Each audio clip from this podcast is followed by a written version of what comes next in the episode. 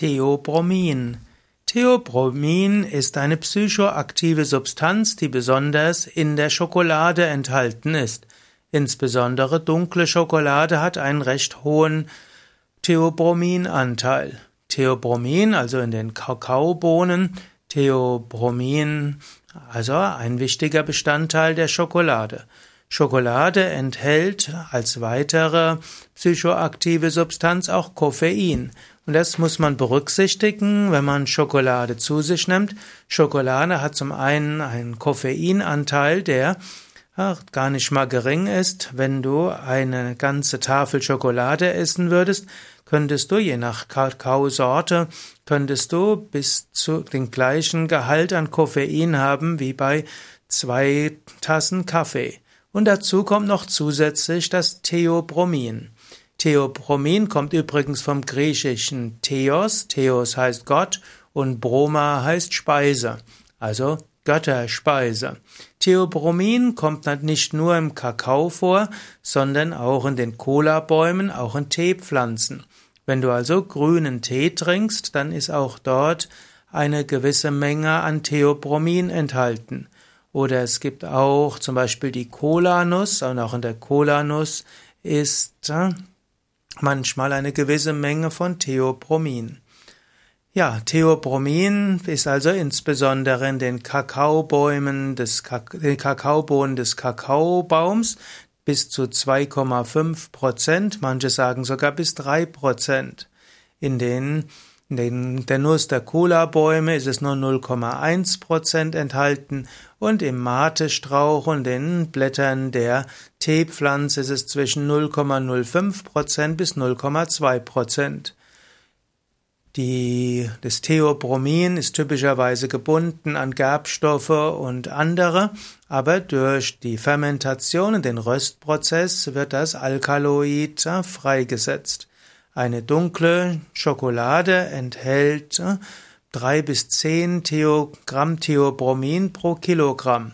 Also zum Beispiel bei 70 Prozent Kakaogehalt werden das vielleicht fünf Gramm sein. Gut, jetzt muss man es natürlich umrechnen. Ich hoffe, kaum ein Mensch isst ein ganzes Kilogramm. Also bei 100 äh, Gramm Schokolade ist da schon 500 Milligramm Theobromin dabei. Theobromin hat eine sogenannte diuretische Wirkung, das heißt eine was entwässernde Wirkung. Es hat eine gefäßerweiternde Wirkung und auch eine herzstimulierende Wirkung. Und außerdem entspannt es die glatte Muskulatur. So hat Theobromin die interessante Wirkung, dass es gleichzeitig entspannend ist wie auch aktivierend. Und das führt natürlich dazu, dass äh, die Substanz anregend ist. Man, man, Theobromin wirkt auch stimmungsaufhellend und es hat also diese Wirkung aus entspannend und aktivierend, ist also nicht entspannend und müde machend, sondern stimmungsaufhellend. Manche Menschen können auch ab einer gewissen Menge von Theobromin auch Augenflimmern bekommen, Pulsbeschleunigung und Kopfschmerzen. So sollte man nicht zu viel Theobromin zu sich nehmen. Letztlich, wenn angenommen du würdest so viel zu dir nehmen wie zwei Tafeln dunkle Schokolade, dann kann das zu Problemen führen. Weitere Wirkungen von Theobromin werden diskutiert. Manche sagen, Theobromin kann auch Probleme erzeugen bei der Schwangerschaft.